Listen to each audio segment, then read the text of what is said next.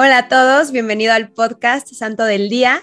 Hoy vamos a tener un especial de una de las figuras de la familia de Teresita, que bueno, ya el invitado Jonathan nos va a explicar un poquito más, pero es una, es una persona muy interesante y bueno, ella es la hermana de Teresita, ella es Leoní Martín. Y pues bueno, bienvenido Jonathan, gracias por, por este espacio que nos das para platicar de, de Leoní. Bienvenido. Muchas gracias, Mariel, y a todos. Eh, a mí siempre me da mucha alegría volver a hablar. Ya fue Juana, Teresita, ahora nos toca Leoní, que, que se le conoce en Francia como la violeta de los Martín, porque la violeta es una flor muy, muy humilde, muy, que a veces se da lo escondido, pero no deja de ser bella. Y Leonie creció y vivió y, tal vez murió pensando de ella misma, que era la oveja negra de una familia de gente muy perfecta, muy santa y muy bella. Y ella misma no se reconoció de esa manera. Eh, y creo que es algo en lo que muchos podemos vernos reflejados. A veces crecemos viéndonos en espejos de gente mucho mayor que nosotros, gente mucho más perfecta que nosotros, más útil o más inteligente o más bellos, no sé. A veces es normal uno crecer eh, comparándose y, viéndose y, sufriendo por ello. Y creo que Leoní es una muestra de que, de que Dios no quiere prospectos de gente bella y perfecta y hermosa y, hábil, sino que Dios quiere almas dispuestas. Es lo único que Dios quiere. Eh, él se abre camino en medio de las rocas y de la tierra como las locomotoras para que su luz, su gracia, su agua viva pase en medio de nosotros. Y, y eso es Leoní y, y, bueno, hablemos entonces de Leoní, ¿verdad? Sí, pero Leoní no es santa, Leoní es sierva de Dios o es beata o cómo está ese proceso. Antes de que, de que hablemos de su historia, ¿cómo, ¿cómo nos podemos referir a ella? Por ahora, esperemos que en algún futuro sea distinto, pero por ahora nos podemos referir a Leoní como sierva de Dios la sierva de Dios, Sor Francisca Teresa, que fue su nombre religioso, porque también eh, estuvo en la vida religiosa, o la sierva de Dios, eh, Leoní Martín, o María Leonía Martín también, como nosotros queramos eh, llamarla, por ahora sierva de Dios. Su proceso de beatificación comenzó oficialmente en Cannes, en Francia, en el año 2015, en enero del año 2015, el 24 de enero de 2015, si no estoy mal, en el monasterio de la Visitación de, de. Y bueno, allí están sus restos, su cuerpo, que se presume posiblemente incorrupto. Está allí también su tumba, visitada por muchos fieles y devotos que ven en, en Leoní a una figura muy esperanzadora y muy, ¿cómo diríamos en español? En inglés se diría relatable, como muy, te puedes identificar muy fácilmente con ella. Entonces, por ahora podemos referirnos a Leoní como la sierva de Dios, aunque no me cabe duda que ella ya está ya junto a San Luis, Santa Celia, Santa Teresita y todas sus hermanas gozando de, del abrazo de los bienaventurados, de la presencia de Dios. Entonces, por ahora digámosle la sierva de Dios. Esperamos un día venerable, beata y santa. Muy bien.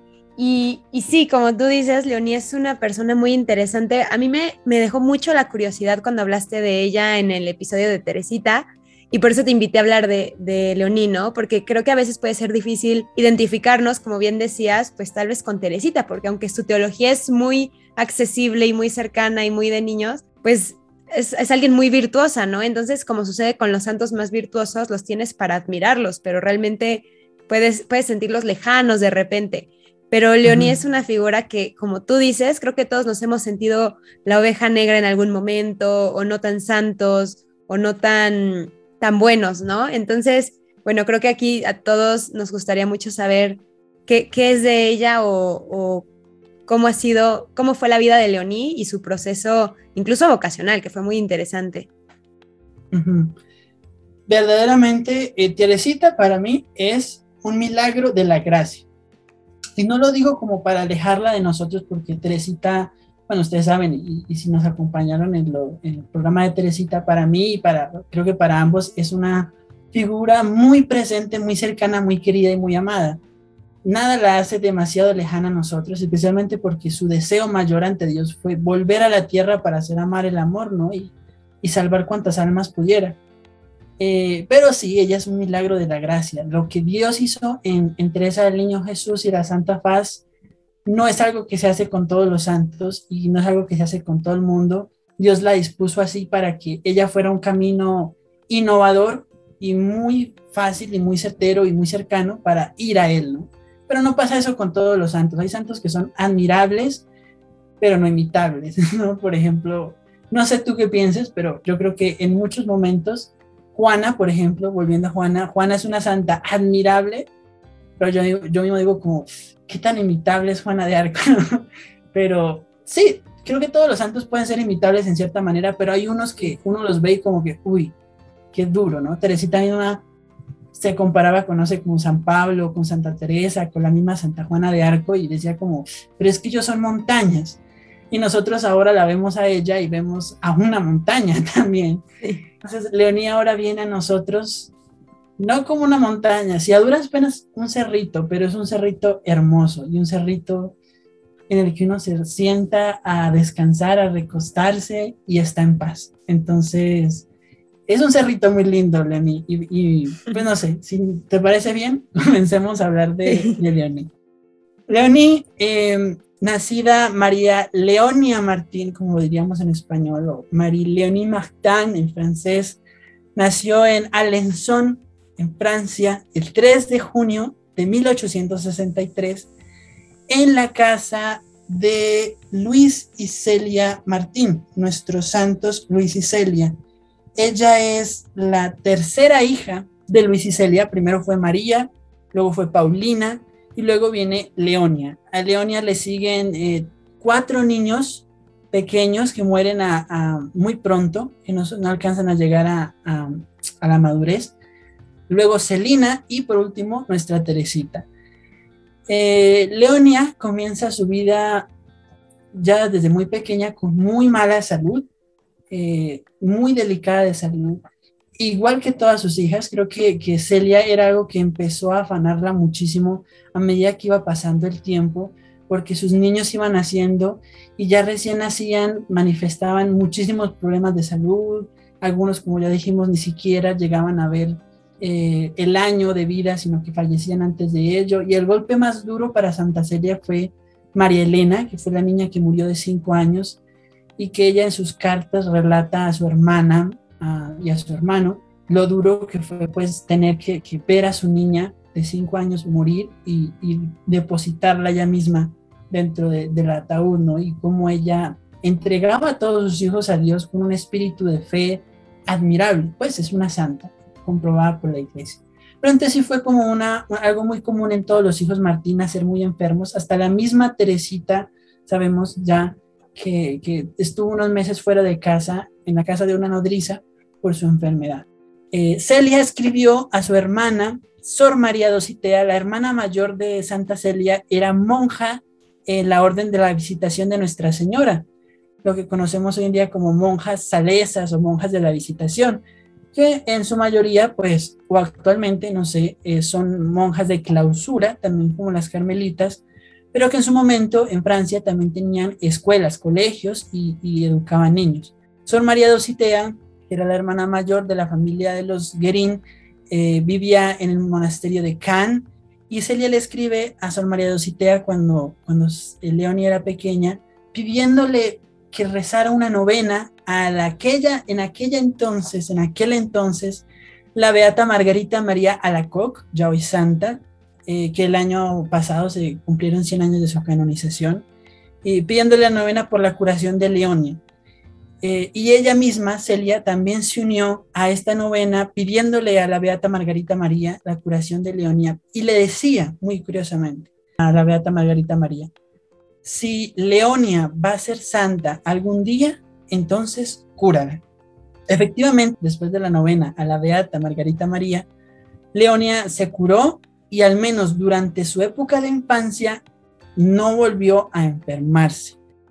Se hizo luego, pero luego pasaron los años y se fue haciendo evidente que el comportamiento de Leonia era distinto al de, las otras niñas, especialmente a María y Paulina. Creo que María y Paulina desde, desde muy jóvenes, desde muy pequeñas, dieron señas de ser niñas muy aplomadas, muy serias y, y muy respetuosas de la autoridad y de la, de la fe y de la educación, que no fue el caso de Leonia. Desde, desde que era muy joven, ella fue una niña, digamos, eh, no sé si, es correcto decir una niña difícil, porque tal vez no haya niños difíciles, sino tal vez niños malentendidos o no, no lo suficientemente comprendidos. Pero la cuestión es que a su mamá le fue muy difícil a, a medida que fue descubriendo el temperamento y la personalidad de Leonie. Se hizo también muy evidente la dificultad para prepararla a ir a la escuela. Sus padres trabajaron incansablemente para controlar su fuerte carácter y su naturaleza rebelde, ayudándola a concentrarse en sus estudios, pero eso no surgía de mucha ayuda. Eh, Celia con mucho esfuerzo logró que Leonia pudiera ir y ser admitida al colegio de su hermana Sor María Dositea en Cannes. Ese fue el primer encuentro de Leonie con, con, la vida religiosa y especialmente con la orden de la visitación y con pues, la vida de las monjas. Eh, pero, de nuevo, aunque su hermana Sor María Ocitea, la tía Sor María Ocitea, hizo todos sus mayores esfuerzos, no tuvo mucho éxito.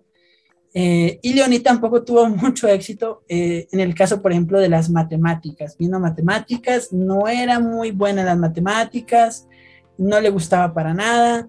Pero aún así, a pesar de todas estas eh, como señas que daba ya desde muy pequeña, que iba a ser una niña difícil, eh, Leonia siempre mostró eh, que dentro de ella había un corazón muy tierno y muy bueno, inclinado hacia la bondad y hacia la compasión, aunque fuera una niña difícil. Por eso es que digo que, que no sé, y si alguno sabe y me podría corregir, está en todo su derecho, de si deberíamos hablar de niños o de personas difíciles, especialmente de niños, sino de niños malentendidos o no comprendidos lo suficientemente y lo mismo de las personas.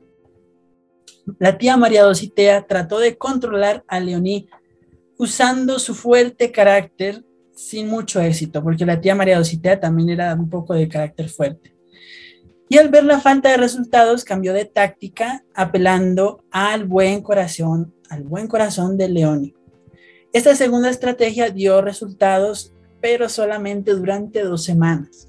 La estancia de Leonie en la visitación apenas se llegó a ser tres meses, porque era demasiado difícil para ella controlar sus arrebatos de carácter cuando se encontraba con las otras niñas, por lo que también era incapaz de concentrarse y así trabajar en su aprendizaje.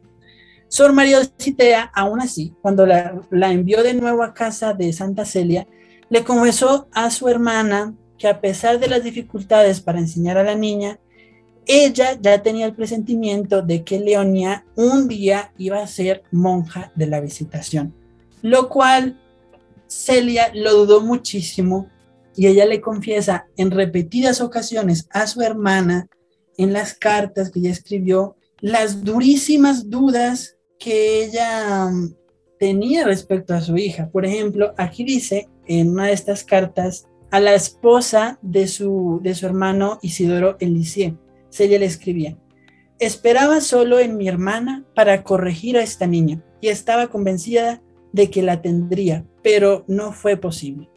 Apenas se halla en compañía, no se controla más y es de una inquietud sin igual. En fin, para cambiar esta naturaleza, solo confío en un milagro.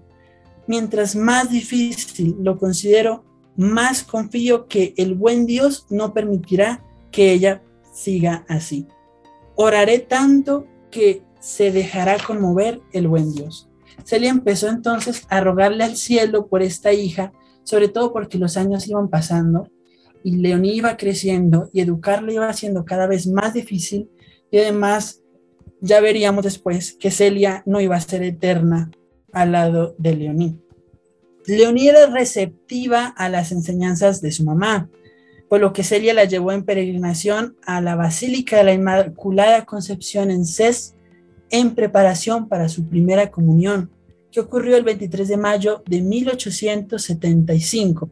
Esto lo hizo porque fue su misma mamá la que se hizo cargo de la, de la catequesis para Leoní, porque también era imposible hacer que ella eh, pudiera aprender con catequistas. Así que fue la misma Celia la que se encargó de, educarla para el día de su primera comunión.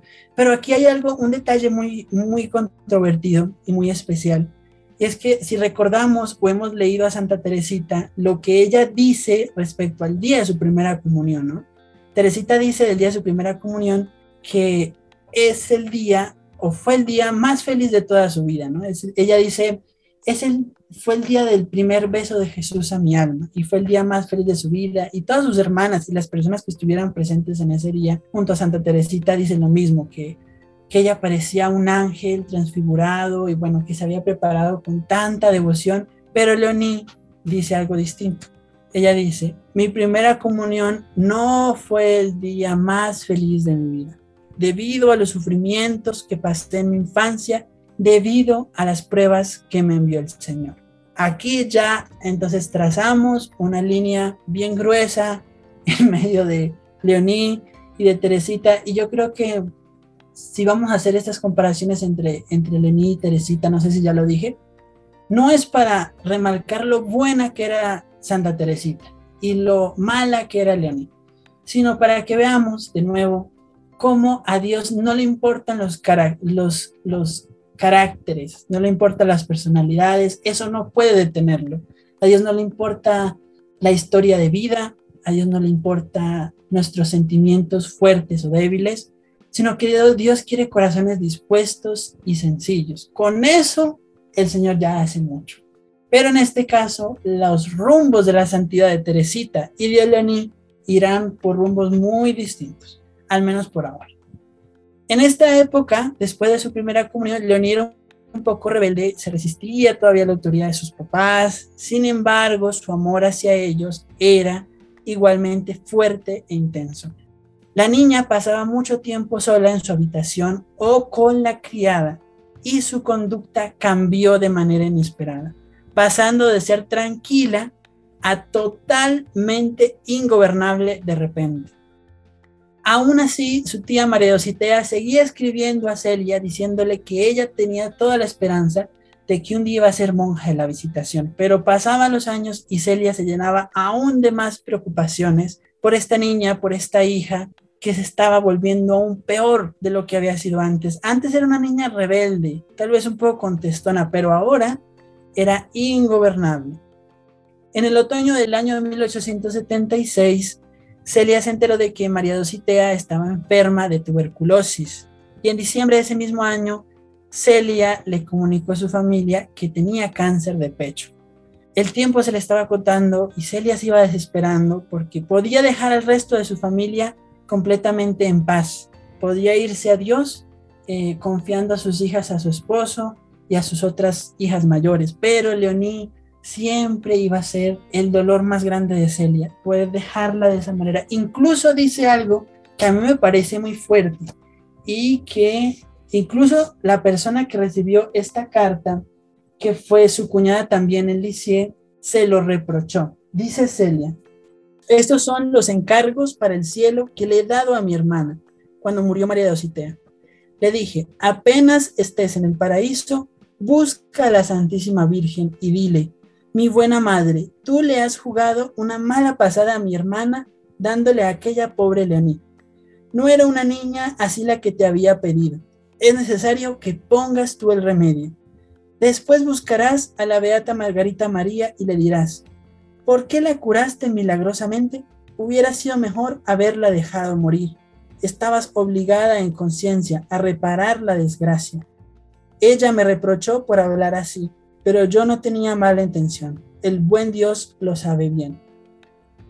Ahí es cuando, bueno, no sé ustedes cómo pensar respecto a esto, pero ciertamente yo no veo una mala intención en las palabras de Celia respecto a su hija, pero sí se preocupa porque ella sabe que sus días están contados y Leoní la ve perdida. Y a Leoní la ve tan sola e incorregible. No sabe lo que va a ser del futuro de esa niña, no se preocupa tanto de lo que está viviendo en ese momento, sino de cómo va a ser el futuro de esa hija sin corrección, sin dulzura y sin muchas esperanzas. En enero de 1877, Celia visitó a su hermana por última vez, antes de que falleciese. Y Leonie le escribe a su tía. Tendría ella tal vez unos, no sé, alguien que haga bien el, el cálculo, pero vamos a poner que tendría más de 10 años. Mi querida tía, cuando llegues al cielo, podrías pedir al buen Dios que si es su voluntad, me conceda la gracia de convertirme y también que me dé la vocación de transformarme en una verdadera religiosa, porque pienso en ello cada día. Una verdadera religiosa es aquella que se hace santa y yo quiero convertirme en santa. A pesar de las dificultades, ya en Leonía había nacido no solamente un gran cariño hacia su tía María Dositea, sino también que en ella estaba floreciendo los inicios de una vocación y una vocación honesta, porque no pensaba en ser una monja simplemente para no casarse y así tener que no lidiar con un hombre, o una monja para rezar todo el día e irse directamente al cielo, sino para ser santa. Y la santidad exige mucho de la vida más que de la otra, más que de la muerte. Celia seguía confiando que por la intercesión desde el cielo de Sor María de Ocitea, la conducta de Leoní cambiaría un par de semanas más tarde, la causa del extraño cambio de Leoní se hizo evidente.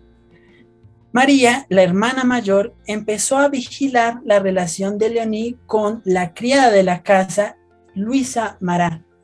María no podía entender por qué Leoní se comportaba correctamente cuando Luisa estaba cerca y cambiaba completamente cuando era su madre la que estaba a su lado. María descubrió que Luisa maltrataba y aterrorizaba a Leoní controlando completamente todas sus acciones. María acudió a su mamá contándole la situación y Celia se indignó y confrontó directamente a Luisa, quien confesó todo lo que ella había dicho, rogando permanecer en la casa pues no tenía a dónde ir. Después de hablar con Luis, Celia la despidió, ordenándole no volver a tener contacto con Leonia. A respecto de esto, Celia le escribía a Paulina, que estaba en el internado. La veré irse sin tristeza, sobre todo después de que descubrí todo lo que hizo sufrir a Leonia. Esto, mira, no lo olvidaré nunca. No habría creído que se pudiera llegar tan lejos y hacer fríamente las cosas que ella le hizo a una pobre niña que no se atrevía a lamentarse por el miedo a recibir el doble, como ahora ella me confiesa. Y esta señora, en su opinión, Pensaba hacerme un gran servicio, logrando dominar a su hermana, sobre la que, según ella, nadie podía influir. Pero la dureza no ha convertido nunca a nadie. Ella solo produce esclavos, y fue lo que le sucedió a esta pobre hija mía. Nos dice que finalmente Celia terminó por no despedir a la criada, siguiendo el consejo de una Clarisa, y esto en su lugar tuvo efectos muy positivos ya que no solo no se rompió la relación entre Celia y su criada, sino que al contrario, nació una gran estimación y una gran gratitud para con la señora Guerin de parte de Luisa.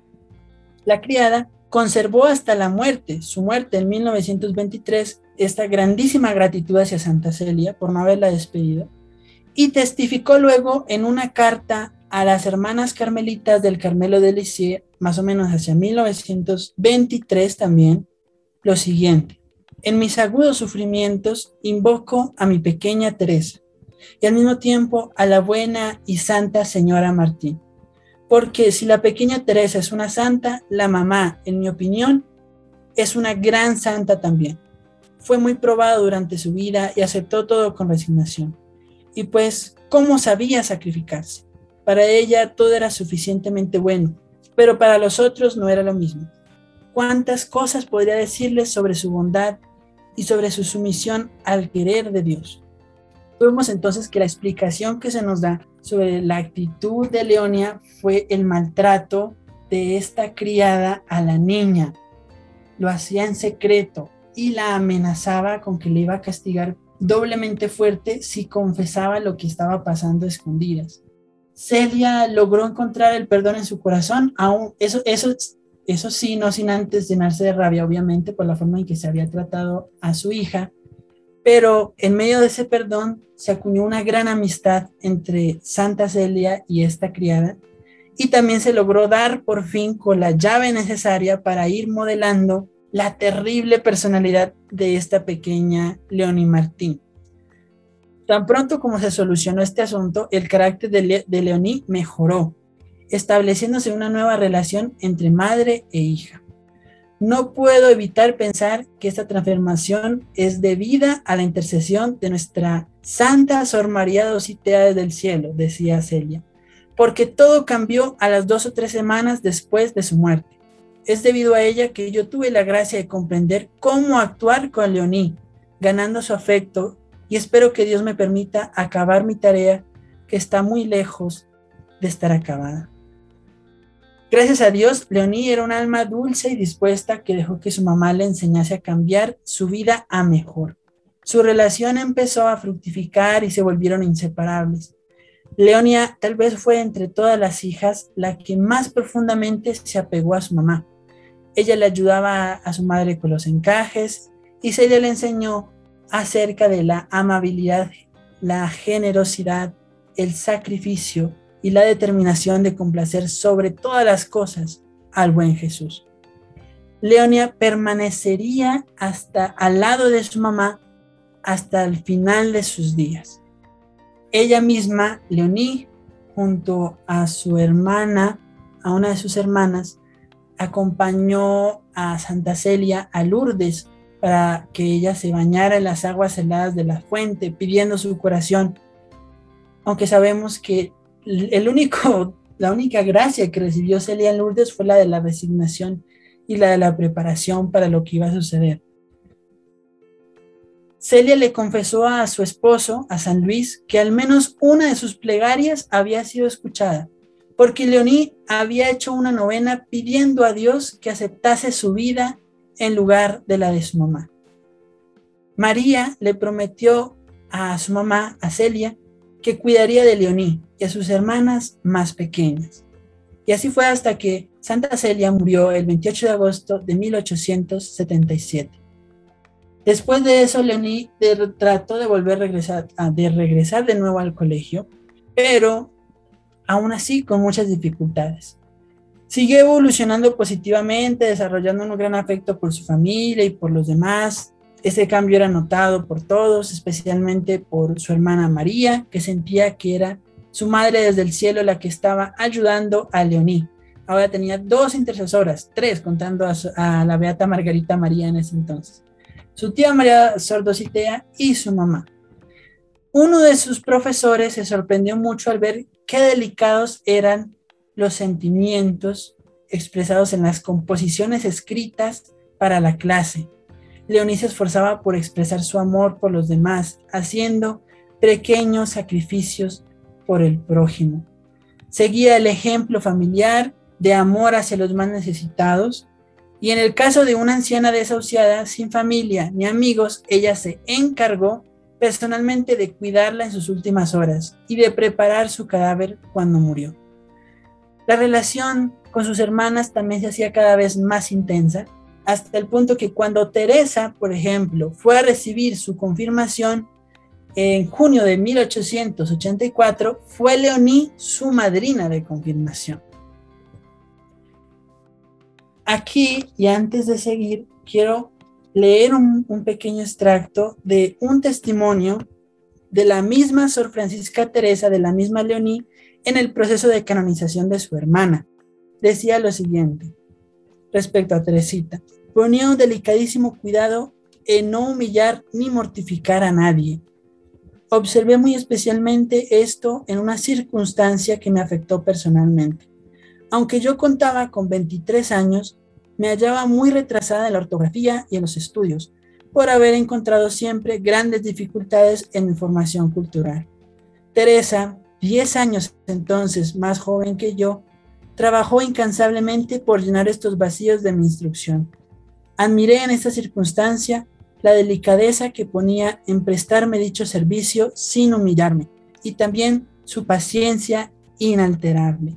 Son las palabras que, con las que Leoní guarda este bello recuerdo de su hermana y de cómo ella fue también de las primeras que pudo ver esta, este milagro de la gracia en su hermana, en la niña 10 años menor que ella, que la trataba con tanta dulzura y con tanta comprensión, la misma que le faltó muchas veces a sus profesores e incluso a la misma criada que trabajaba en casa.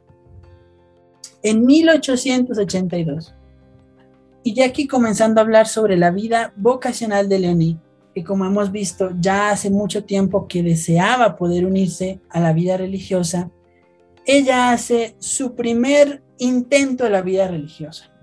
Y para este primer intento, ya viviendo en este momento en Lisieux, decide eh, intentarlo con la Orden de las Hermanas Pobres de Santa Clara y se dirige al convento de las Clarisas de la calle de Demilun en Lisieux.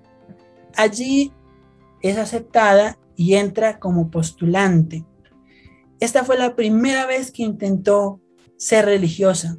Desgraciadamente, la regla de las clarisas fue muy dura para ella, por lo que no pudiendo soportar sus rigores, Leonid tuvo que abandonar el convento el primero de diciembre de ese mismo año. Solo había estado allí unos cuantos meses, eh, muy pocos, y fue el primer fracaso vocacional de nuestra Leoní. Eh, nos cuenta, creo que, que, Teresita en su historia de un alma, eh, cómo fue tener que recibir a la pobre Leoní de nuevo, llegar a casa con sus maletas en medio de lágrimas y cómo su papá, eh, con todo el amor de su corazón, le abrió los brazos a su hija de nuevo, que lo había intentado, lo había intentado una primera vez y no surgió. Y es lo normal, a veces las primeras veces no son la vez correcta o la vez definitiva. A veces hay que seguir intentando, hay que seguir dando lo mejor de uno y sobre todo esperando contra toda esperanza. Leoní volvió a rezar pidiendo por su vocación al año siguiente y decidió seguir entonces los pasos de su querida tía María Dositea, intentando por segunda vez entrar a la vida religiosa. Fue Celina quien ayudó a Leonie a preparar sus cosas para entrar al convento, esta vez de la Orden de la Visitación en Cannes, en la misma ciudad donde había sido monja su tía María Sordositea. Y el 16 de julio de 1887, Leonie ingresó en el convento de la Orden de la Visitación en esta ciudad. Una de sus mayores pruebas mientras estuvo allí fue su mala salud que le regresó no había tenido el resto de su infancia, pero que en este momento ya en su vida madura, posterior de los 23 años, ya empezaba a tener mala salud y su desapego a las cosas materiales. Desgraciadamente, este intento estaba llamado también al fracaso debido a esta misma mala salud y a las dificultades y a las nostalgias que sufría de su hogar. Por lo que Leoní tuvo que renunciar a su intento de continuar con la vocación de su tía María Sordositea y volvió de nuevo a casa con el corazón roto el 6 de enero de 1888. Ese mismo año, la hermana más pequeña, Teresita, entró en el convento de las Carmelitas de Lisieux en el mes de abril. Aquí quiero hacer una pausa para que pensemos un momento en lo duro, tal vez los que tengan experiencia en ello, pero lo duro que debe haber sido para Leoní en esta segunda ocasión, después de estar tantos años perfilándose a sí misma, después de haber tenido que esforzarse tanto por cambiar tantas cosas de ella misma, para poder ser lo que se no solamente lo que se esperaba de ella, sino lo que ella misma deseaba de sí misma, porque ella ya lo dijo en algún momento, quería ser santa, quería ser una religiosa santa y quería seguir los pasos de su tía María Sordositea y no podía. No pudo siendo una Clarisa y no pudo siendo una Salesa en el convento de su tía. Pero su hermana menor, la 10 años menor que ella, sí pudo entrar a las Carmelitas a los 15 años y ahí vivir y morir sin ningún problema, sin ningún bache vocacional, sin ningún tipo de crisis aparentemente. Pero ella no podía. Parecía como que si la vida la había dictaminado para fracasar, que la vida la había condenado a nunca brillar. que la vida la había condenado a nunca ser feliz ni a ser exitosa en lo que ella deseaba, que la vida la había condenado a ser la relegada, la Martín incapaz, la Martín menos agraciada, la Martín que quería pero no podía, en general, a ser la Martín, la oveja negra de, la, de los Martín. Algunos años después, cuando eh, San Luis empezó a, enfermarse gravemente y a empezar su, degeneración mental, Leonia y Celina dejaron Lisieux y fueron a Cannes para estar allí con su papá. Hicieron preparativos para poder residir con las hermanas de San Vicente, las hijas de la caridad, allí en la ciudad de Cannes. Ellas iban a encargar de cuidarla, de cuidar a San Luis, mientras ellas estaban también allí presentes. Cada día Leonie y Celina iban a ver a Sor Costart para preguntarle por el estado de su papá, ya que solo estaban autorizadas a visitar a su padre una vez a la semana, lo que les era muy difícil para ellas. Luego, ellas dos regresaron a Lisieux el 14 de mayo de 1889. Sin embargo, una vez a la semana, las dos viajaban a Cannes para ver a su papá y a las monjas del convento de la Visitación, donde Leonie aún después de sus dos fracasos vocacionales, confiaba en algún día convertirse en monja. Durante ese tiempo, Leonie y Celina viajaron con sus tíos, los Guerin, a París. Ese mismo año, en mayo, visitaron la exhibición mundial y asistieron a la inauguración de la Torre Eiffel. También visitaron el, santuario de Notre Dame des Victoires, Nuestra Señora de las Victorias, en París, allí mismo donde Teresita tuvo la revelación de que su visión a los, a los 12 años de la Virgen sonriéndole había sido cierta y se le borraron todas sus dudas. Este santuario mariano en París, que tiene un sabor tan teresiano y también por lo mismo de muy de Leoní. Eh, y allí, en este santuario, pusieron una vela por su hermana Teresa y rogaron por su papá. A la vuelta pasaron por Lourdes, donde Leoní se bañó y rezó para ser curada.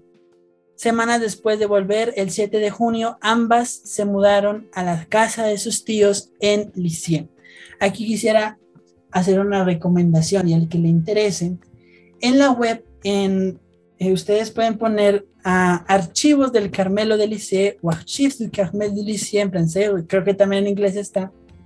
Hay unas fotos muy bonitas de la estancia de Leonie y de Celina en la casa de sus tíos Guerin. Y también allí se llevó a San Luis.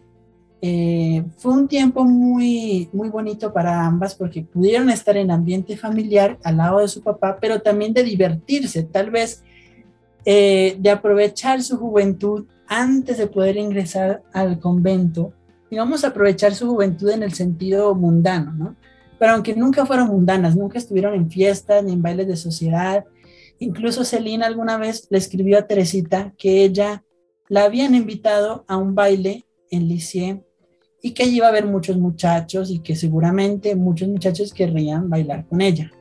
A lo que Teresita se llenó de mucho miedo dentro del convento, empezó a estar muy ansiosa, muy nerviosa, eh, porque ella quería que su hermana también fuera monja, así que le pidió a Dios con toda la fuerza de su corazón de que si ese día Leoní, eh, perdón, Celina iba a esta fiesta, no pudiera levantarse y no pudiera bailar con nadie. Y esa fue la intención de Teresita ese día. Y después, unos días después, eh, Celina le escribe a Teresa contándole que aunque había ido a esa fiesta, que había llevado su vestido, que se había preparado, cuando un muchacho se acercó a pedirle que bailaran, ella no se pudo levantar de la silla. Sus pies estaban tiesos y no se pudo levantar a bailar. Y eso fue eh, una pequeña treta de su propia hermana. Entonces fue un momento en que Celina y Leonie pudieron eh, estar juntas en la casa de, sus tíos y aún en medio de la enfermedad de su papá, disfrutar un poco. Incluso hay un álbum de ellas representando como una especie de obra teatral un viaje por los Andes, en las que ellas se imaginan en una, en una aventura hacia, hacia Sudamérica, pasando por los Andes y escalándolos, y se tomaron muchas fotografías eh, como en una, especie de, sí, de travesía o aventura eh, escalando los Andes suramericanos. Eh, el 23 de junio de 1893, Leoní viajó a Cannes para asistir a un retiro en el convento de la Visitación de esa ciudad, donde se acercó a la Madre Superiora para solicitar su ingreso en el convento. La Madre Superiora le dijo que sí, también le dijo que sí su tío Isidoro, por lo que Leoní pudo volver al convento, siendo este su tercer intento de entrar a la vida religiosa. El 24 de junio del año 93, de 1893, Leoní comenzó de nuevo su vida como religiosa, estando muy contenta de su nueva casa.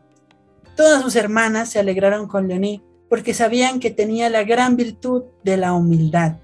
Claro, después de tantas caídas, después de tantos fracasos, si la persona no aprovecha esas caídas, esos fracasos para crecer en la humildad, y saber que no son perfectos y que se necesita profundamente de Dios para poder seguir adelante, entonces no se ha aprovechado nada de eso. En febrero de 1894, Leonie fue aceptada para tomar el hábito, por fin, después de tres ocasiones, por fin se le acepta para tomar el hábito, pero una enfermedad imprevista del sacerdote retrasó la ceremonia. El 6 de abril Leoní por fin recibió el hábito de las monjas de la visitación de manos del obispo Hugonín, siendo su nombre como religiosa el de Sor Teresa Dositea. Pero, pero, pero, de nuevo, las cosas no iban a ir para bien para nuestra pobre Leoní. En 1894, el 29 de julio, muere San Luis en el castillo de Le y Leonino pudo acudir al funeral de su padre porque estaba en la clausura en Cannes y además era novicia. Y ustedes saben que un noviciado manda las constituciones debe hacerse completo desde el primer hasta el último día o si no pierde su oportunidad de hacer los primeros votos. Fue la última ocasión en que se vieron antes de que Celina ingresar al convento carmelita de Lisieux el 14 de septiembre. Esta fue la última ocasión en que, en que Leoní y Celina se vieron, ya que como dijimos, Celina después, poco después, apenas como dos meses después de que murió su papá, también ingresó de monja en el Carmelo de Lisieux, así como tanto lo pedía Teresita.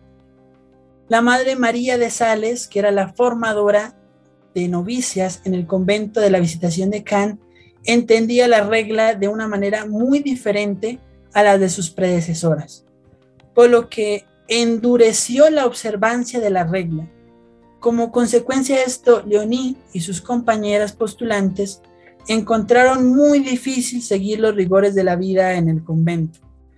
Para el final de la primavera de 1895, la Madre Superiora decide que Leoní debe posponer la profesión de sus primeros votos siguiendo el consejo de la maestra de novicios. Leoní decide pedir un traslado al convento de la visitación de Le Mans, donde su tía María Dositea también había estado. Sin embargo, sus hermanas, incluida Teresa, le animan a permanecer en Cannes y a soportar las pruebas enviadas, siguiendo el camino de la perfección, el camino de Cristo que carga la cruz. Sin embargo, sus mayores temores se cumplen cuando es invitada, junto a otras novicias, a dejar el convento al no ser capaces de seguir la regla en su más estricta observancia. El 20 de julio, el tío Isidoro va a Cannes a buscar a Leoní para llevarla de vuelta a Lisieux. Al llegar, Leoní va a visitar a sus hermanas al Carmelo. Era una de las ocasiones más tristes de su vida estaba tan desconsolada que las lágrimas le impedían incluso hablar. Su tía y su tío Isidoro intentaron hacerla sentirse bienvenida en su casa, haciendo su relación muy cercana. Pero las presiones de la vida fuera del convento eran demasiado difíciles para ella y era muy difícil resistir a las tentaciones para que se apartase a la vida religiosa. Tenemos entonces a Leonie em, fracasando una tercera vez en su intento, solamente en su intento de entrar a la visitación. Si juntamos a las clarisas, son cuatro intentos que ha hecho Leonie para entrar a la vida religiosa.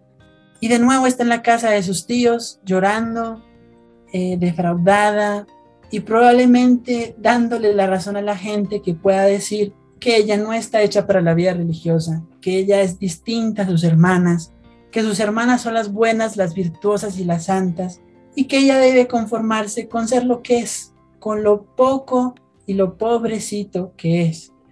Pero miren que en ese camino de muchas caídas y de muchos fracasos, Dios iba forjando un alma infinitamente humilde y que iba a poder comprender las palabras de, de su hermana Teresita mucho mejor.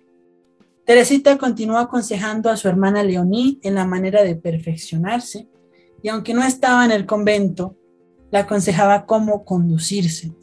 Esta relación no era nueva, ya que Teresa le ayudaba antes de convertirse en monja carmelita y le enseñaba cómo distanciarse de las cosas materiales, que fue, si, recordamos, fue eh, uno de los motivos por los cuales Leoní fracasó en uno de sus primeros intentos en la vida religiosa. Tarea difícil para todo el mundo, realmente, no solamente para ella. Leoní aceptaba la autoridad de Teresita sobre ella y seguía sus consejos.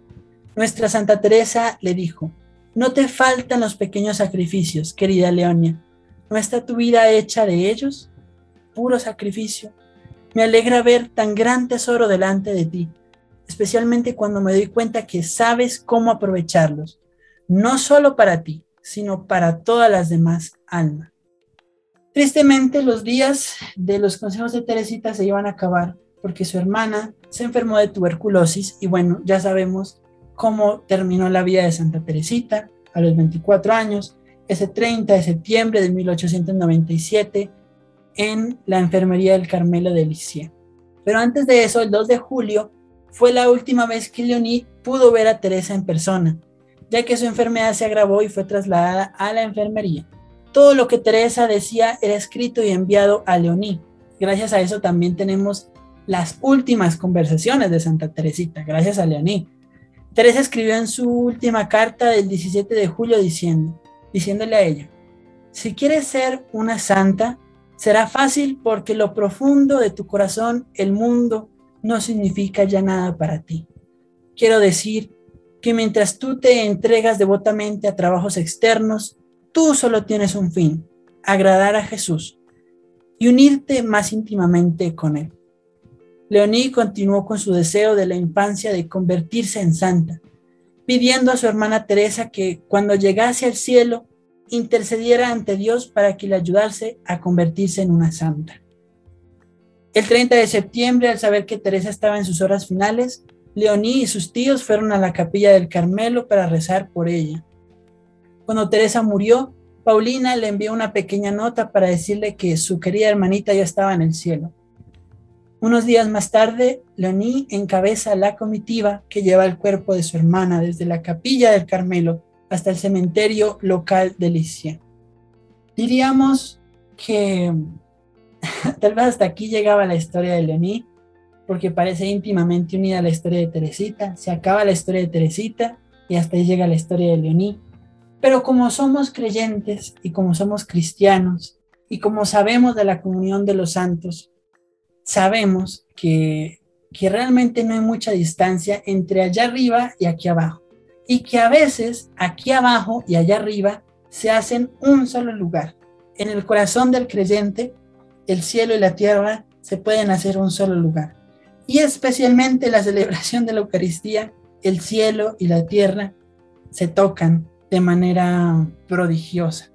Y fue en eso como Leonie le pide a su hermana, que ahora está en el cielo, junto a su mamá, junto a su tía, que ruegue por ella para que sea santa y para que por fin pueda concretar ese trabajo de años, de sufrimientos, de pérdidas, de fracasos. Vamos a ver si es posible. Leoní va de nuevo al monasterio de Cannes. Tal vez no muchos harían eso. Tal vez después de tres intentos de entrar a la vida religiosa en el mismo monasterio, muchos se habrían rendido y habrían dicho, no me merecen, no me quieren allí, Ya en más de una ocasión me han dicho que no me desean y que eso no es lo mío. Pero Leoní regresa otra vez después de la muerte de Teresita y habla con la nueva superiora, la madre María Marguerita de Carpentry, y ella le proporcionó una visión diferente de la regla de la visitación, que permitió a Leoní y a otras hermanas que previamente habían abandonado el monasterio una nueva oportunidad para volver. Teresa tuvo una conversación con María alguna vez en la que le dijo que después de su muerte estaba segura que Leoní volvería a la visitación. También afirmó que Leoní se mantendría allí hasta su muerte, y esta visión de Teresita se cumplió. Leoní, escoltada por su tío Isidoro, entró en el monasterio de la Visitación por última vez el 30 de enero de 1899. Le dijo ella a su nueva madre superiora, estoy aquí para siempre. Esta es mi única ambición, esconderme como una humilde violeta para que la perfecta obediencia a mis superiores haga de mí lo que sea el 30 de junio de 1899, Leonid recibe de nuevo el hábito y toma esta vez el nombre de Sor Francisca Teresa, en honor a su hermana Teresa. La nueva maestra de novicia, Sor María Aimé, era muy diferente a su predecesora. Fue muy difícil aún así para Leoní aprender la regla lo suficientemente rápido para que no se desmotivara su directora. Las hermanas de Leoní estaban otra vez asustadas y temían que se repitiese la historia. Tenían miedo de que Leoní fuera obligada a abandonar el monasterio una cuarta vez. Gracias al apoyo de sus hermanas del Carmelo y la intercesión de su amada tía San María Dositea, de su mamá y de Santa Teresita, Leoní sobrevivió a este proceso, como dijo en una carta a sus hermanas en el Carmelo. Sobrevivir a las presiones de la tierra para ganar el cielo, si es necesario sufrir y sufrir grandemente. Sí, es necesario sufrir y sufrir grandemente. La verdadera paz es aceptar todas las pruebas. Después de que hemos completado nuestro exilio, habrá cielo eternamente. Mientras esperamos, es necesario que nos unamos a la cruz. De la cruz al cielo solo hay un paso. Sor María Aimé decidió que Leonía estaba preparada para hacer su profesión. El 2 de julio de 1900, Leoní acabó su noviciado y pronunció, gracias a Dios, sus votos finales. Recibió su crucifijo, la cruz que le costó tantas lágrimas, tantos años, tantos fracasos. Sin embargo, estaba contenta de vivir el resto de su vida como una monja de la visitación de María. Hija de San Francisco de Sales y de Santa Juana Francisca Fremont de Chantal. La madre superiora de la comunidad decidió que Leonie fuese asistente de la tesorera, luego enfermera, también asistiendo en el refectorio y también asistiendo en la sacristía. Ella prestó su apoyo y atención a las necesidades de las nuevas postulantes que como ella estaban teniendo dificultades para seguir la regla de la visitación. ¿Y quién mejor que una religiosa que estuvo en cuatro ocasiones intentando para poder aprender la regla de la visitación que Leoní. Leoní tuvo una breve oportunidad de ver a su hermana Paulina en 1902. Paulina y la madre María de Gonzaga estaban viajando a una ciudad llamada Balognés, en Normandía, en un viaje de negocios. Esto fue muy especial para Leoní, ya que creyó que nunca volvería a ver a ninguna de sus hermanas. Recordemos que las monjas de la visitación también son monjas de clausura. Entonces, pues seguramente nunca se volverían a ver. En 1910, el 27 de noviembre, Leoní y la Madre Superiora Juana Margarita de Carpentry viajaron a Bayeux para ver al obispo. En esta ocasión, Leoní testificó sobre las virtudes de Teresa, que fue lo que leímos hace rato, uno de un pequeño extracto de esto. Y durante este evento, ambas estuvieron en el monasterio benedictino estas épocas, la primera década del siglo XX, es decir, los primeros 10 años de 1900, el interés sobre Teresa atrajo también interés sobre Leoní y el resto de las hermanas Martín. La gente visitaba el monasterio de Lisieux y el de la Visitación y preguntaban por las monjas carmelitas hermanas de Teresa del Niño Jesús y por la monja salesa hermana de Teresa del Niño Jesús, para verlas y pedirles que intercedieran por ellos a su hermana, Teresa. Leoní siempre cumplía sus peticiones. Estaba ella también muy preocupada por la seguridad de sus hermanas en el monasterio debido al racionamiento durante la Primera Guerra Mundial. Ellas le aseguraron que estaban bien y cuando acabó la guerra todas ellas sobrevivieron a los horrores. El 30 de septiembre de 1912, mientras Leoní cantaba el Santo Oficio, pasó algo especial. Estaba ella sola en el coro del monasterio de la Visitación de Cannes cuando las manos de su hermana Teresa se le aparecieron sobre su libro.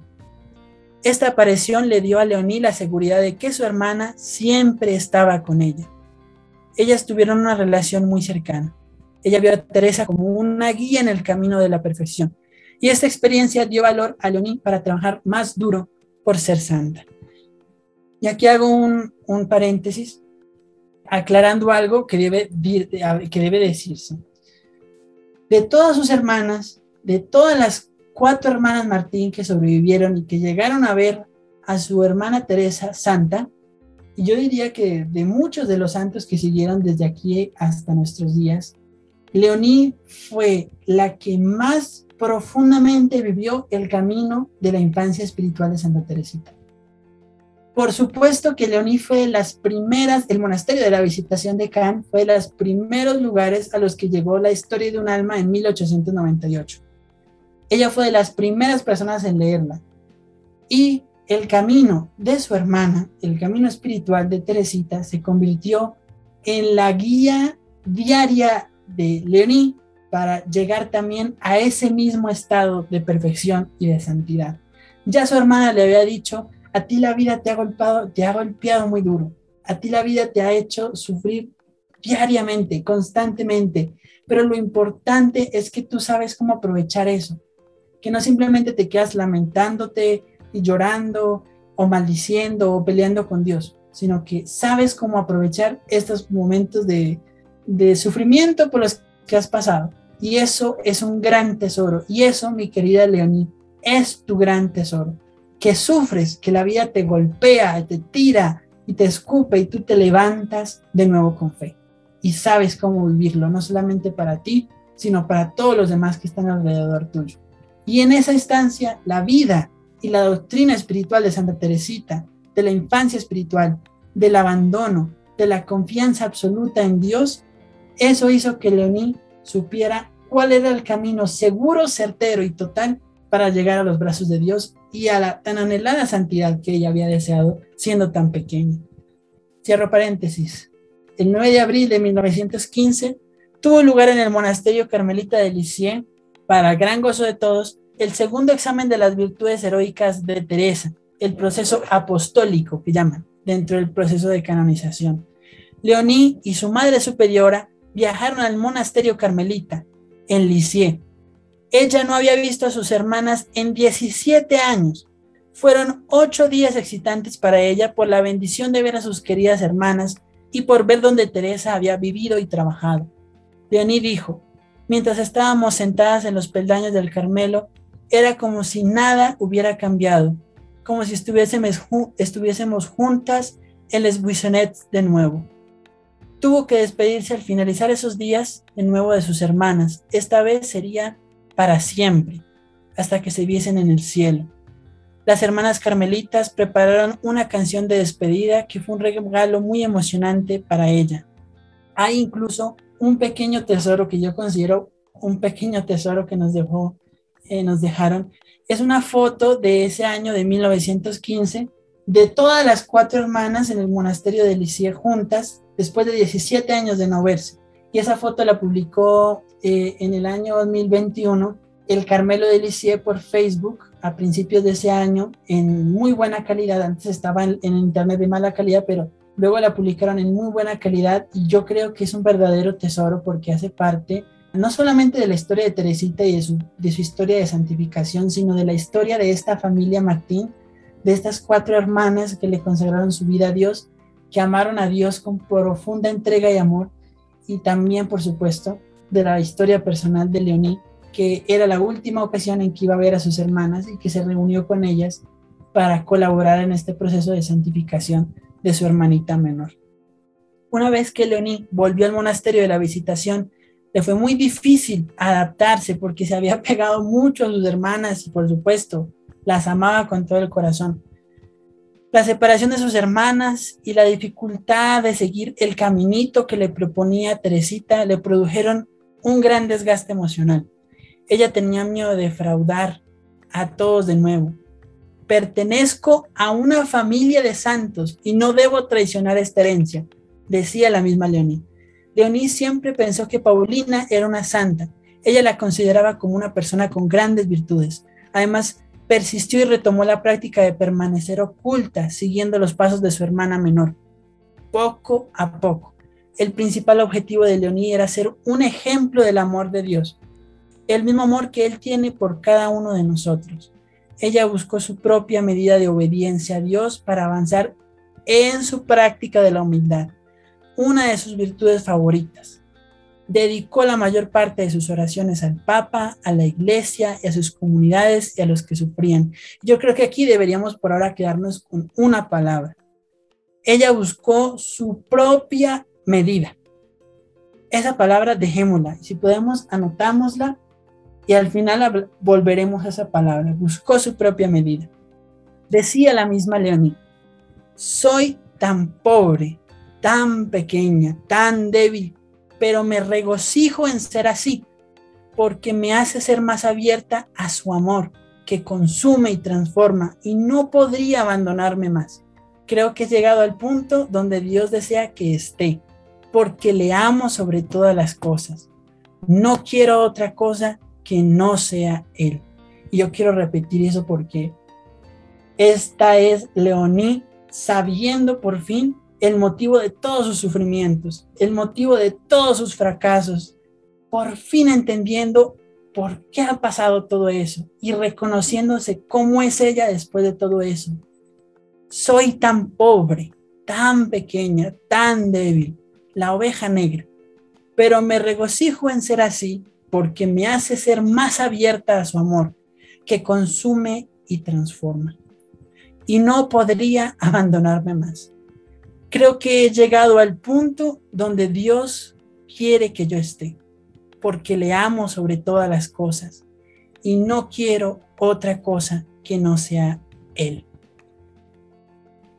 Ella buscó todas las oportunidades posibles para salir siempre del centro de atención, cosa que le era muy duro, porque ella era famosa en toda Francia, la hermana de la santa, la hermana de la santa más grande de los tiempos modernos.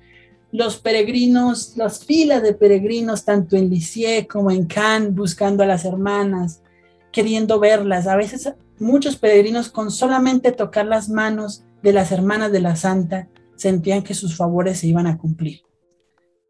Sus hermanas de la visitación describieron que ella era pura amabilidad y alegría exultante y gran humildad acompañada de simplicidad. El 10 de agosto de 1917 tuvo lugar la exhumación de los restos de Teresa, la segunda exhumación. Leonie siempre había querido tener una reliquia de ella desde que murió.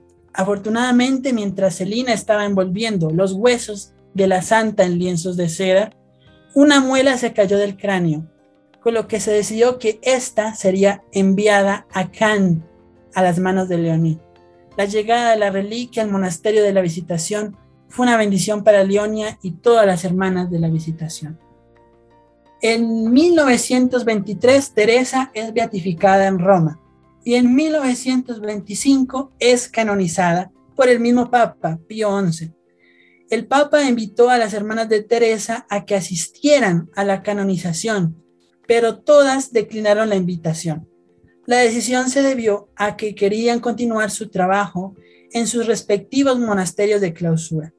En su lugar, dos hermanas legas del monasterio de la Visitación fueron a Roma para presentarse allí en nombre de Leoní.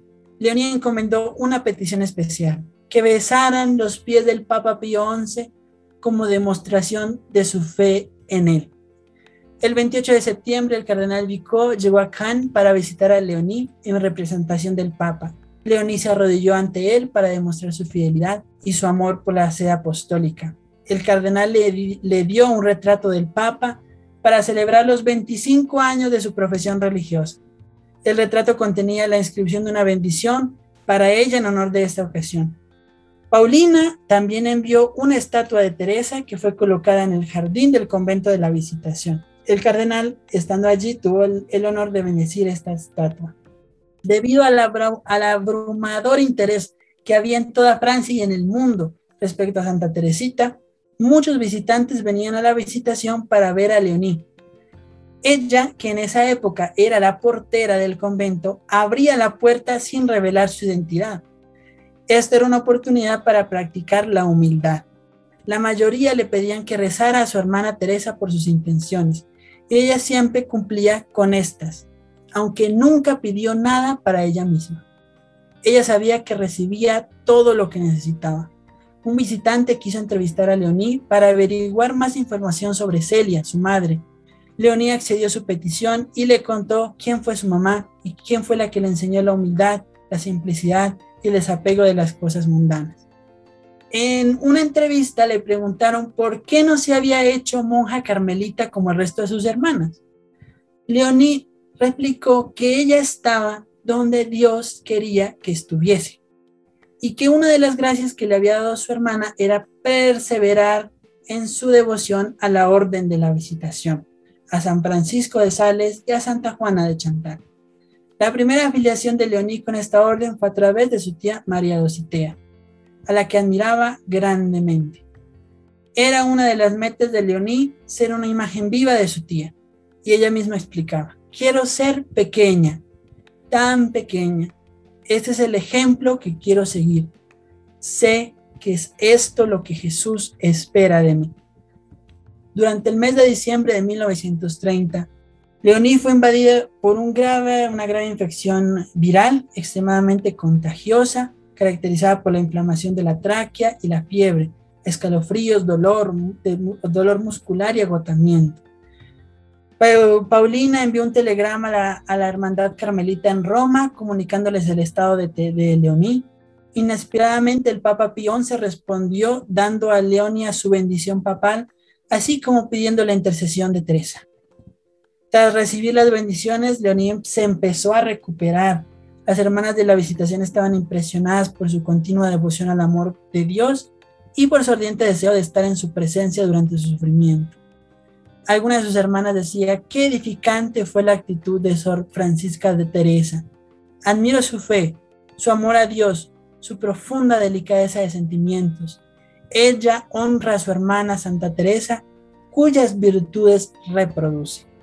Leonia sufrió numerosas enfermedades durante el resto de su vida. Su débil sistema inmunitario no le ayudaba a luchar contra los resfriados ni la gripe que pasaban cada año por el convento.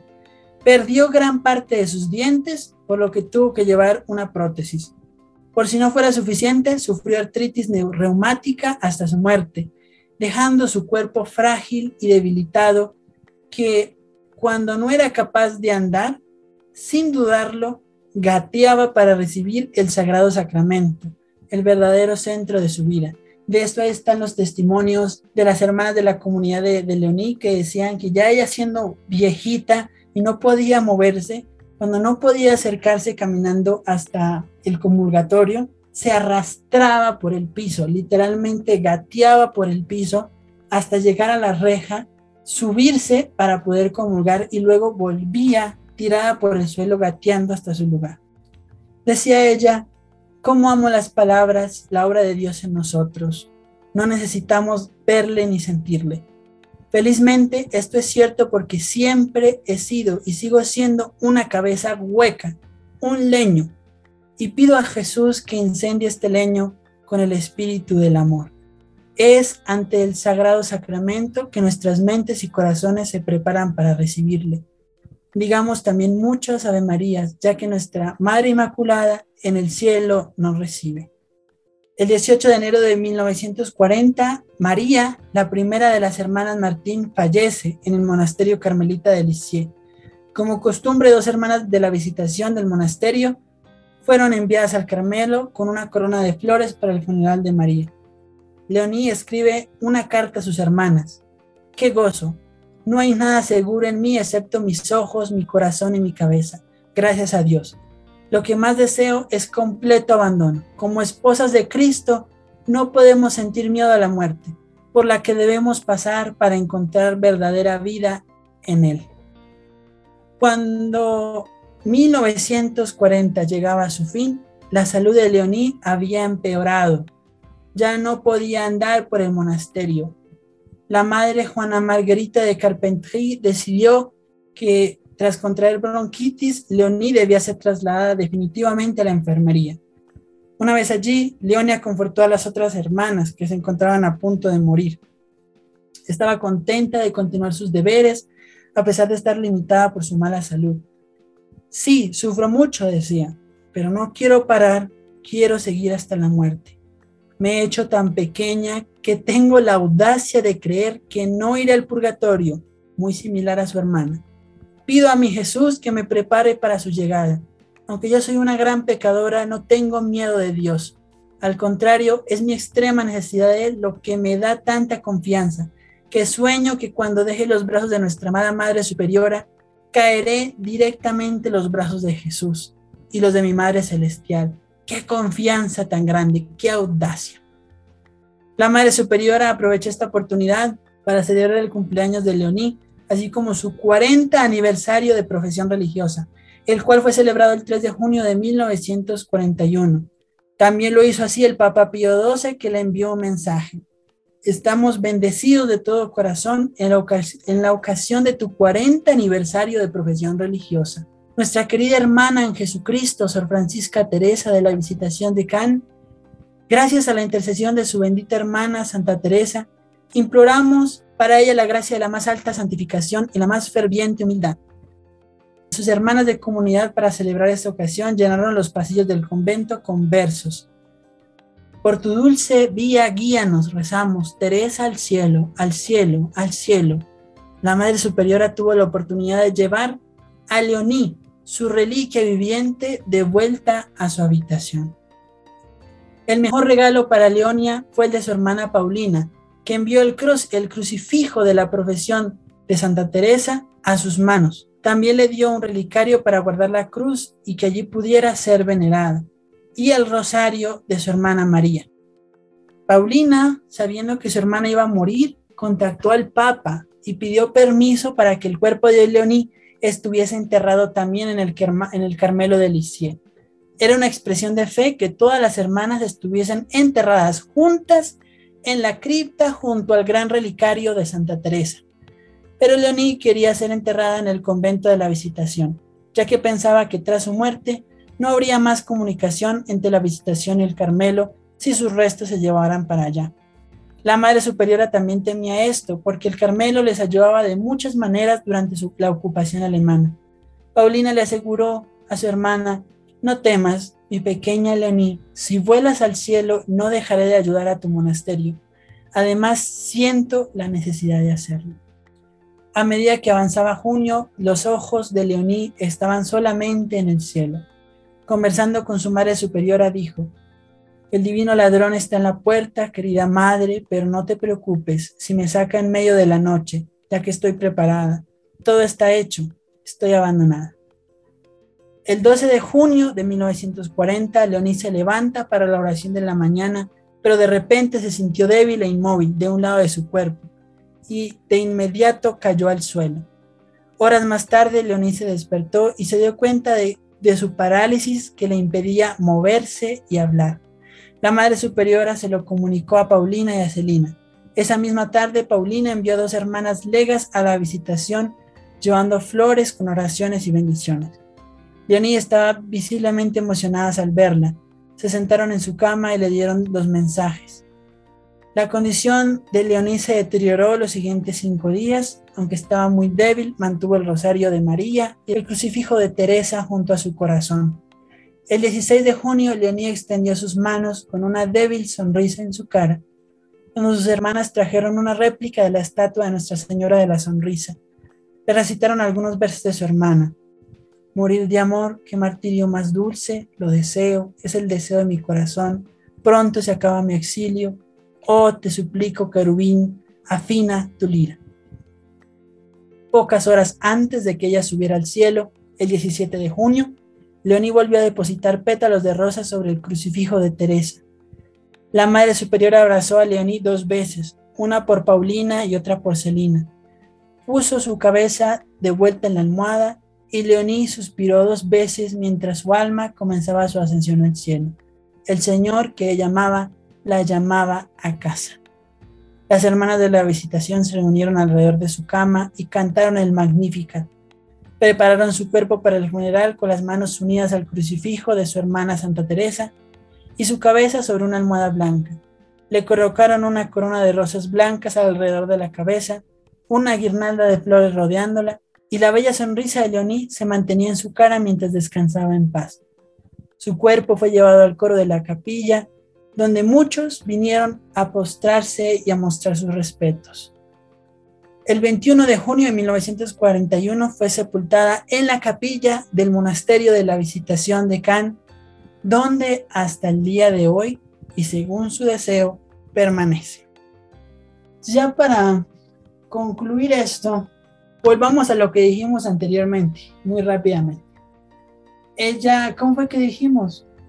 Buscó su manera, buscó su propio método.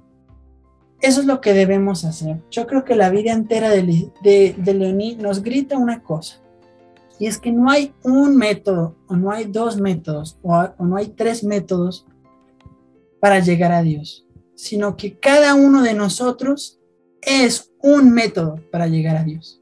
No es como que voy a seguir el método de Teresita. Ella misma lo pensó así en su momento. O yo voy a seguir el método de San Francisco de Asís. O yo voy a seguir el método de Santa Teresa de Jesús. O yo voy a seguir el método de, no sé, alguien allá arriba, ¿no?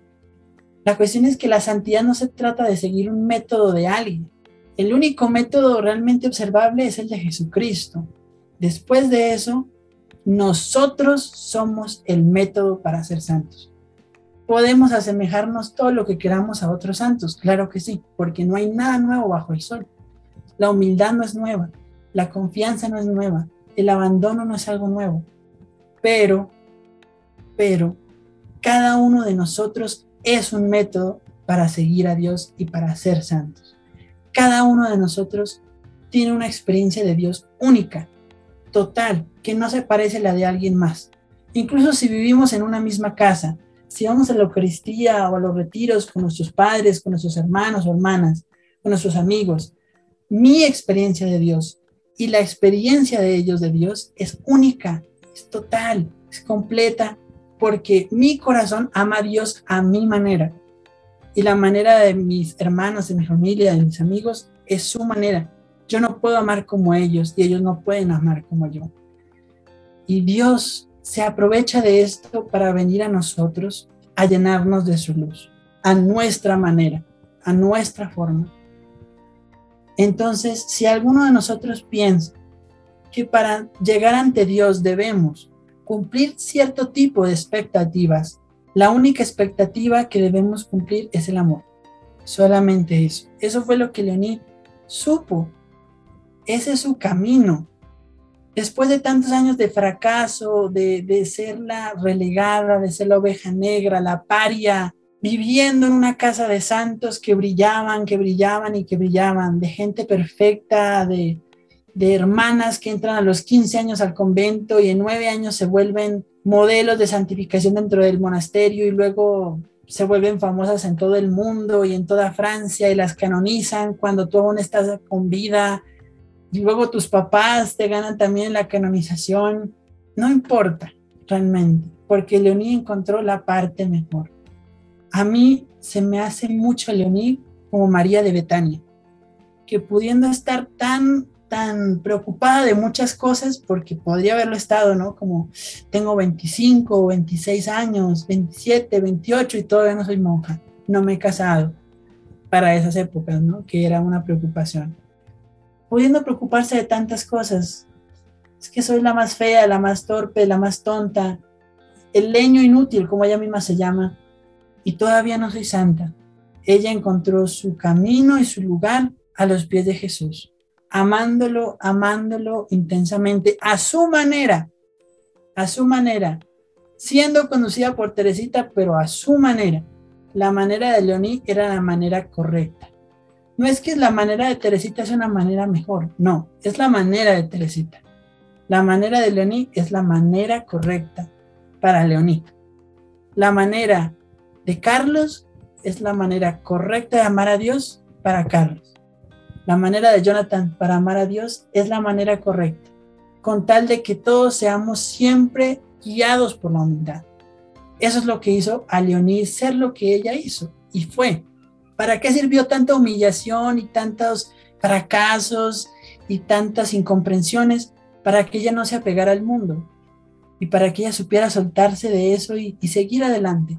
Creo que lo que Leoní nos dice es que, que todo el mal que sufrimos o que podemos llegar a experimentar, todo fracaso, toda pérdida, eh, todo, no sé, desengaño, tristeza, depresión que podamos llegar a sentir, Ser echados de un trabajo, perder algún familiar, ser incomprendido, ser discriminado, eh, ser tenido a menos, mm, nunca sentirse lo suficiente incluso para uno mismo. Todo eso tiene una razón de ser que si se explota para el bien, nos levanta como un cohete ante Dios. Eso es así.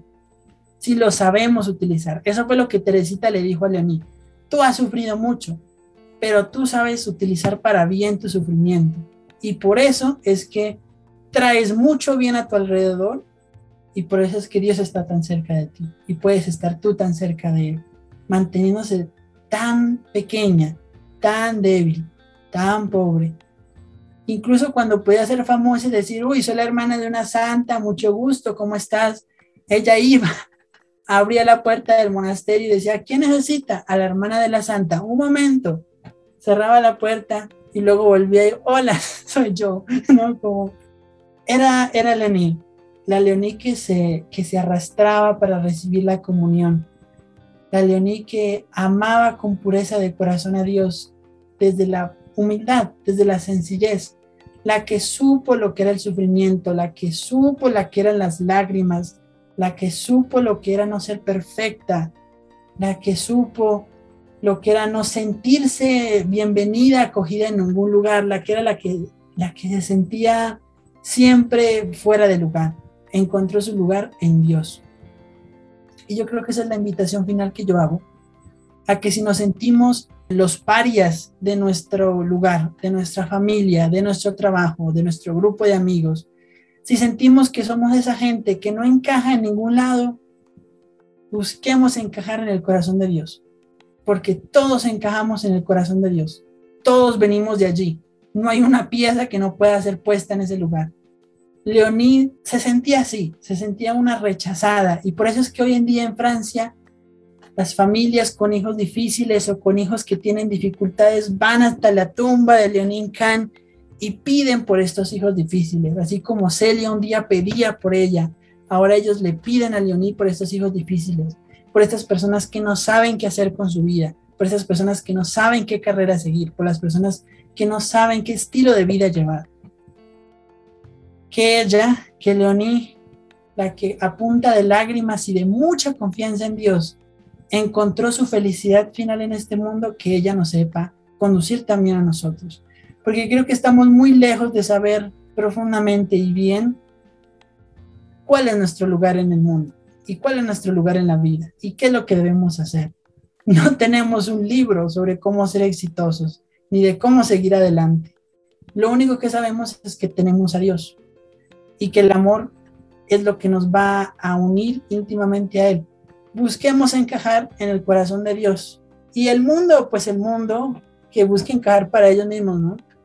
Eh, no, no perdamos el tiempo queriendo encajar para el mundo porque nos pueden amar un rato y luego nos olvidan.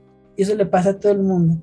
Tú eres bueno, eres importante, eres em, influyente por un rato, pero por un rato nada más. No hay nadie que toda su vida se mantenga em, bien amado por todos. Todos algún día vamos a ser el viejito o la viejita a la que no quieren acercarse. Todos somos el señor o la señora que ya no entiende a los jóvenes. Todos un día vamos a perder nuestro lugar. Qué bueno que ante Dios nunca perdemos el lugar y que eso, mientras sepamos acercarnos a Él a nuestra manera. Wow, Jonathan, muchas gracias porque como siempre haces que el conocer a un santo sea como, como verlo, como ver una película o un audiolibro donde vas dando paso a paso, ¿no? Y, y bueno, tú haces especialmente que, que, lo conozcamos por lo que, no solo lo que tú dices del santo, sino, o de la persona, sino lo que esta persona dijo. Eh, me acuerdo mucho que hace mucho yo te dije como lo mismo, ¿no? Que creo que a todo el mundo nos pasa, como es que no encuentro mi lugar, es que siento que todo el mundo ya, ya sabe, ya, ya tiene su rol y, pienso mucho en, en Leoní en esto y, te dije, pues es un poco como, como estar en la banca mientras ves que todo el mundo está jugando. Y hoy pienso mucho en ella, me, me imagino que ella podía ver a sus hermanas perfectamente en su vocación, plenas, a la primera, decididas, todo aparentemente fácil, ¿no? Incluso con los con las cosas que vivió Teresita, pero pues fácil, porque fue a los 15 años, ni siquiera era como que no la aceptaban, simplemente era por la edad. Y, y, me pegó muchísimo cuando dijiste, pues, Leonide, 25 años viendo a su hermana 10 años menor ingresar, qué, fuerte, ¿no? Y, y creo que podemos mucho pensar en ella cuando nos comparamos con otras personas, cuando nos comparamos y decimos, ¿cómo esta persona sí? Si tan solo fuera tan santo, si tan solo fuera tan decidido, más seguro, eh, mi vocación más definida, si ya tuviera mi vida hecha. Y, creo que Leonid, además de ser una intercesora para los hijos difíciles, creo que puede ser un poco para las personas que, que no se hallan o, como que están muy confundidas o que se sienten, bueno, no sé si ella se sintió así, pero olvidadas por Dios, ¿no? Que creo que puede ser una tentación muy grande. Y creo que es justamente lo que, lo que decíamos antes, que tal vez eso es el no confiar. Y me encanta cómo, cómo se une mucho la, la teología de Teresita, pero también la teología de, de se unen básicamente en la confianza, pero a tu manera, como tú dices, porque es tu historia y es tu vocación y como hay una frase de Benedicto XVI, que hay tantos caminos de santidad, hay tantos caminos para llegar a Cristo como hay personas y rostros en el mundo. O sea, cada uno es único y creo que Leoní es un gran ejemplo de que no hay una edad eh, para, para hacerlo, no hay un tiempo, no hay una vocación, no hay una historia, cada uno tiene su historia y pues eso, al final no es que uno sea más importante o, o más valioso, porque lo único que cuenta y lo único que, pues sí, lo único que cuenta en, en nuestros actos pues es el amor que ponemos en ellos. Entonces, bueno, Jonathan, Muchas gracias de verdad por, por platicarnos de ella. Eh, yo soy muy mala para las oraciones espontáneas. no sé si tú pudieras hacer una oración de intercesión para, para Leoní, que bueno, no es, no es santa, pero, pero confiamos que está en el cielo y que intercede por todos nosotros y por todas las personas que se pueden identificar con ella. Ok, de hecho, yo aquí tengo esta oración del obispo de Vallex que la recomendó para pedir la, la intercesión de Leoní. Entonces unámonos junto, junto a ella en este momento. Pidámosle al Señor que nos acompañe, que tenga piedad de nosotros, que ponga luz en nuestra mente, en nuestros corazones. Que sea Él el primero que nos guíe siempre por el camino que Él quiere. Que el fracaso, que la decepción, que la soledad, nada de eso importa cuando trabajamos por Dios y para Dios. Porque toda lágrima un día va a ser secada. Toda tristeza un día va a ser recompensada en profunda y entera, total y completa alegría. Que toda prueba va a ser recompensada y toda, todo fracaso, toda pérdida va a ser llenada con victoria, con felicidad, con plenitud. Santo Espíritu de Dios, a ti rogamos en este momento. Señor Dios, por el ejemplo de la sierva de Dios, Sor Francisca Teresa Leoní Martán, hija de los santos Luis y Celia y hermana de Santa Teresa del Niño Jesús, Danos a entender la misericordia y ternura de tu amor, que tú no tienes hijos desconocidos o extraños. Tú has velado por su mal estado de salud en las primeras horas de su vida. Tú la has acompañado en las horas difíciles de su infancia y adolescencia. La has llamado a la vida consagrada y has apoyado el difícil y delicado camino de su respuesta. Le diste a llevar una vida escondida, humilde y disponible para tu amor, como religiosa visitandina en Cannes, en la aceptación de sus limitaciones. Señor, si es tu voluntad, concédenos la gracia que habita en nuestros corazones, que ponemos continuamente delante de ti por la intercesión de la sierva de Dios, Sor Francisca Teresa, y que ella algún día pueda ser venerada y celebrada como uno de los santos de tu iglesia. Por Jesucristo nuestro Señor. Amén. En el nombre del Padre, del Hijo y del Espíritu Santo. Amén. Sierva de Dios, Leoní Martín, ruega por nosotros.